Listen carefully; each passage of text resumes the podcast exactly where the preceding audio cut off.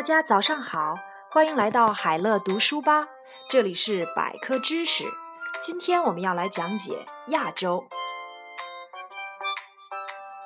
在所有大洲当中，亚洲的面积最大，它是地壳上最大的一块陆地，有近世界一半的人口生活在亚洲的部分地区里。这些地区就是富饶的南亚、东南亚和东亚一带。东南亚盖帽，东南亚还包括了世界上最大的群岛，约一万四千个岛屿，分布在亚洲大陆和澳大利亚大陆之间的海域当中。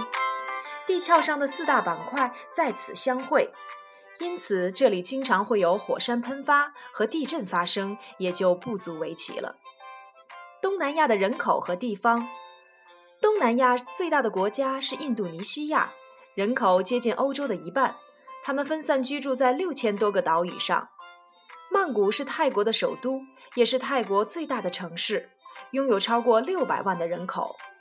相对而言，泰国北部地区人口数量比较少，那里是农村，而且多山。东南亚的气候和天气，由于东南亚地区横跨赤道，所以气候温暖而潮湿。加里曼丹岛上的热带雨林是世界上最古老的热带雨林之一。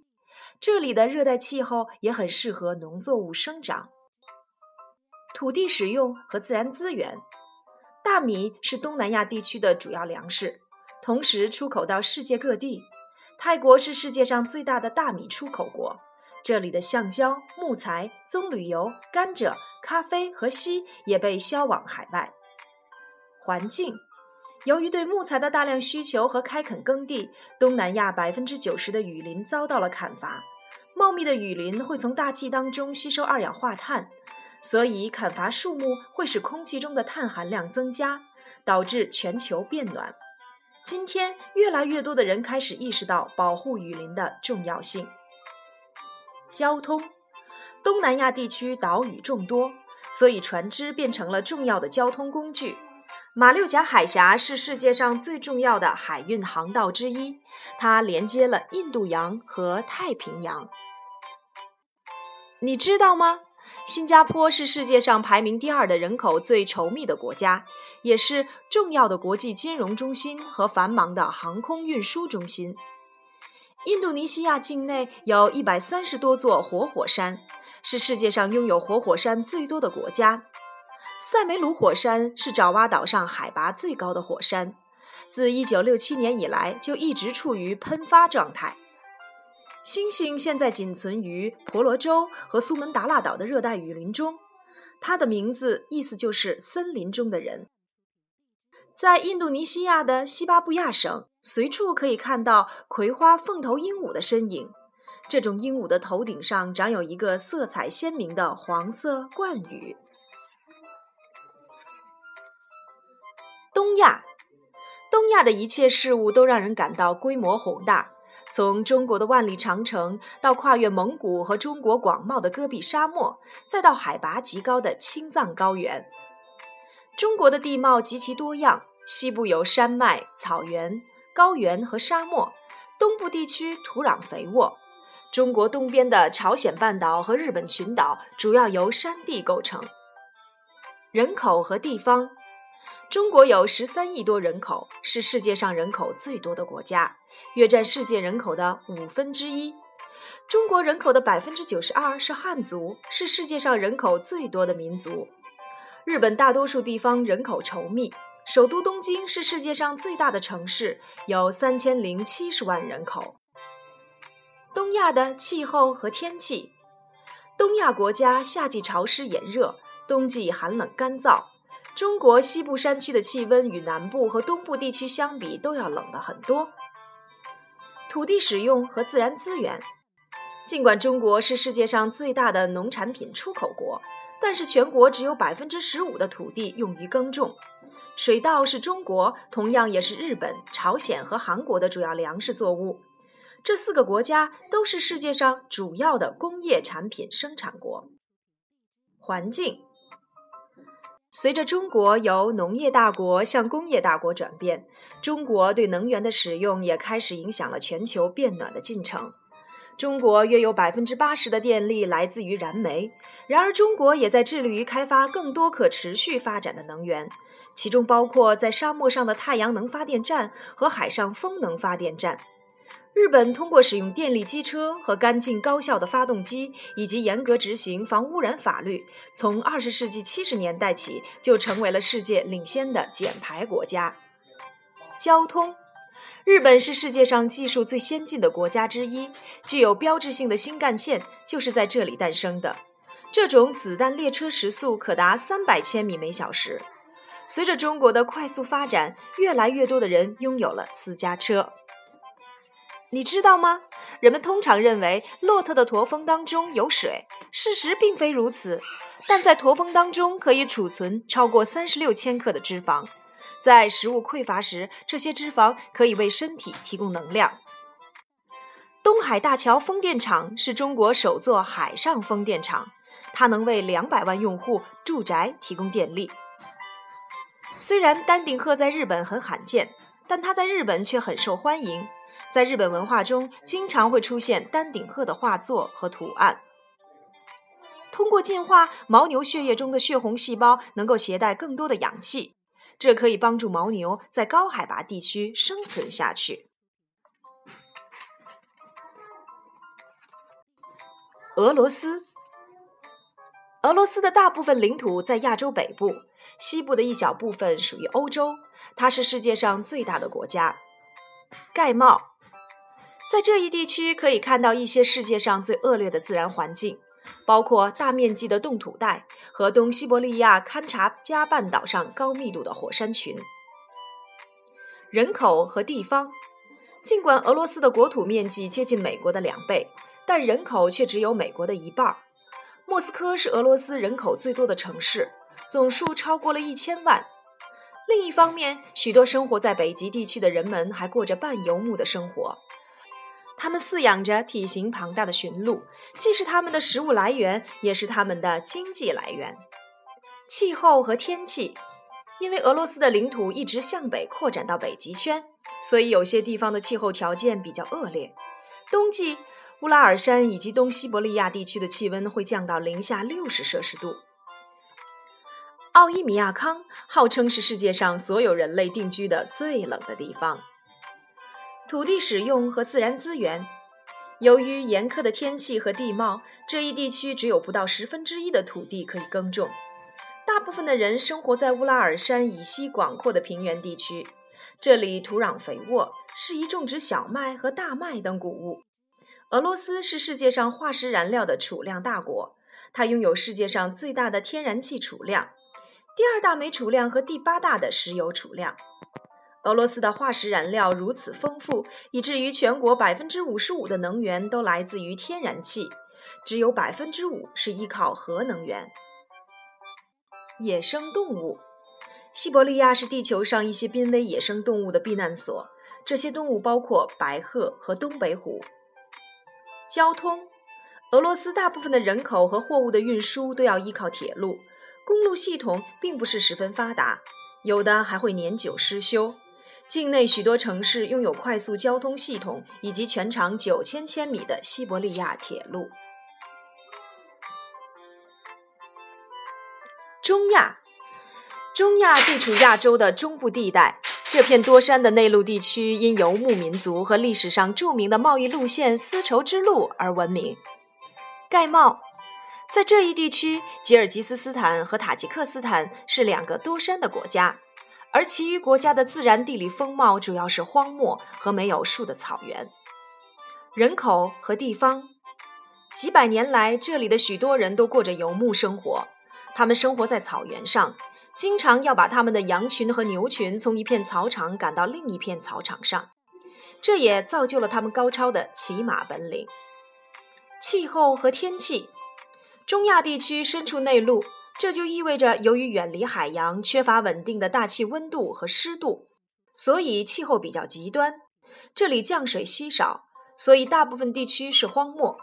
冬季漫长而寒冷。北部地区由于受到了极地冷空气影响而十分寒冷，夏季短暂而炎热。土地使用和自然资源，哈萨克斯坦和印度的国土面积几乎相等，它的煤和天然气储量在这一地区首屈一指。此外，它还有其他丰富的矿产资源，如如铜和黄金，而它的草场可供二十万牧民放牧。土库曼斯坦和乌兹别克斯坦都种植棉花，其中乌兹别克斯坦的金矿是世界上最大的金矿之一。野生动物，每年有数以千万的鸟类飞越中亚地区，这里是候鸟从中亚向南亚迁徙的必经之路。陆地上的山区是棕熊、狼和雪豹的栖息地。交通，连接中国和欧洲贸易的著名丝绸之路的各条支路曾从中亚穿过。乌兹别克斯坦的萨马尔罕是丝绸之路上的一座重要城市。通过这里，中国的造纸术传播到了世界各地。你知道吗？拜科努尔航天发射基地是世界上最大的太空发射基地。一九六六年，联盟号运载火箭首次被用于发射宇宙飞船，之后它已发射了超过一千七百艘宇宙飞船。在莫斯科市中心伫立着著名的圣巴西尔大教堂，它是建筑学上独一无二的。据说它的外观设计参照了篝火上升到天空的火焰形状。西伯利亚铁路，西伯利亚铁路是世界上最长的单线铁路，从位于铁路西端的莫斯科出发，要经过大约七天才能到达东端的弗拉迪沃斯托克。咸海。咸海曾是世界上第四大的内陆海，但由于流域内的河水大量被用于农业灌溉，现在咸海已经缩小到了原来大小的十分之一。东北虎，东北虎是猫科动物中体积最大的一种，体重可达三百二十千克。曾经在整个亚洲北部地区都可以发现东北虎，但如今它们的活动都被限制在了西伯利亚的远东地区。蒙古包，蒙古包是中亚游牧民族居住的家。它利用木质的围栏支撑，再用厚厚的羊毛毡包裹，内部温暖而舒适。它既便于搭建，又便于拆卸移动，非常适于游牧生活。南亚，南亚是亚洲人口最稠密的地方。低平、肥沃的平原和高耸的喜马拉雅山群构成了这一地区的地理风貌。盖帽，大约在七千万年前，印度板块与东亚板块相撞，推高隆起的岩层形成了喜马拉雅山脉。它们之中的珠穆朗玛峰是世界最高山峰，海拔有八千八百四十八点一三米。一九五三年，埃德蒙·希拉里和丹增·诺盖首次成功的登上了珠穆朗玛峰峰顶。人口和地方，在南亚的十亿人口中有四分之三人口的生活用水主要依靠河水，河水来自于高山上融化后的雪水。印度是这一地区最大的国家，也是世界上人口第二多的国家，仅次于中国。气候和天气，南亚的南部地区夏季炎热，季风带来了大量的降雨，而喜马拉雅山脉则终年被积雪覆盖。地球上有些最极端的天气会在巴基斯坦出现，这里的南部地区夏季最高气温可达五十摄氏度，北北部山区到了冬季气温会降到零下五十摄氏度。土地使用和自然资源，阿富汗是一个多山的国家，全国只有百分之十五的土地适宜耕种。孟加拉国位于布拉马普特拉河和恒河河口，这里的土壤和气候非常适宜农耕。农民每年会有三次收成。环境，印度因燃烧化石燃料向大气中排放二氧化碳的量为每年人均近一吨，与美国的十八吨和卡塔尔的四十一吨相比，印度是一个非常绿色环保的国家。野生动物，南亚是许多珍稀野生动物的家园，其中包括孟加拉虎、亚洲狮、雪豹、印度犀和西兰象。西兰象是亚洲象的一个亚种，是亚洲最大的陆上动物。你知道吗？瓦拉纳西位于恒河之畔，它被印度教徒视为圣城，每年有超过一百万的朝圣者来到这里的河里沐浴。泰姬陵是17世纪莫卧儿帝国皇帝沙贾汗为纪念和埋葬其爱妃而修建的。汽车产业在印度是一个规模最大，也是在世界上增长最快的产业，每年有超过150辆汽车出口。自动人力车，也就是我们所知道的嘟嘟车，在南亚地区是最主要的交通工具，它是传统人力车的电动版本。西亚，西亚又称中东，位于亚洲、欧洲和非洲的交界处。盖帽，西亚地区大部分是沙漠，但在内陆也有覆盖着积雪的高加索山脉和鄂尔布尔士山脉，以及世界上最大的内陆湖里海。鲁布哈利沙漠是世界上最大的流动沙漠。人口与地方。距今六千多年前，世界上最早的古文明在今天的伊拉克地区诞生。苏美尔人在底格里斯河和幼发拉底河之间建造了伟大的城市，城市被田野和果园围绕着。伊朗大部分地区是海拔高度超过一千米的广袤高原，四周群山环绕。德黑兰是这一地区最大的城市，人口达到了一千五百万。气候与天气。西亚地区的气候呈现干旱或半干旱状态，因此干旱问题越来越成为这一地区将要面临的挑战。夏季沙特阿拉伯气温可高达五十四摄氏度，但另外一方面，在伊朗的最高峰海拔五千六百七十一米的德玛峰顶上，积雪终年不化。土地使用和自然资源，沙特阿拉伯是目前这一地区最大的国家。它的石油储量占世界总储量的五分之一，即俄包括沙特阿拉伯、伊朗、卡塔尔和阿拉伯联合酋长国在内的这一地区，有世界上最大的已探明的天然气储量。